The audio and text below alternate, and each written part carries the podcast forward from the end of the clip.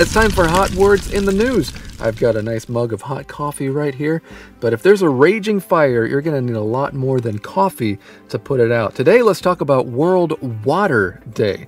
That is 世界水资源日.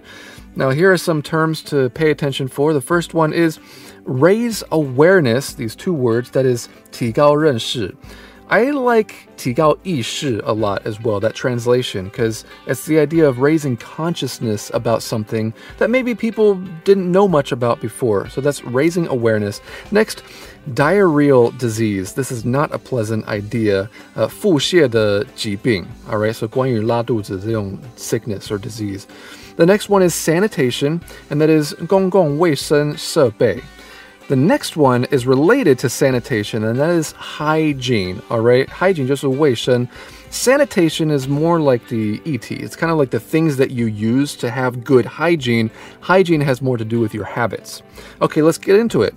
March 22nd is World Water Day, a day to raise awareness of the 2.2 billion people globally that lack access to clean water. It also seeks to educate the public on ways to save water.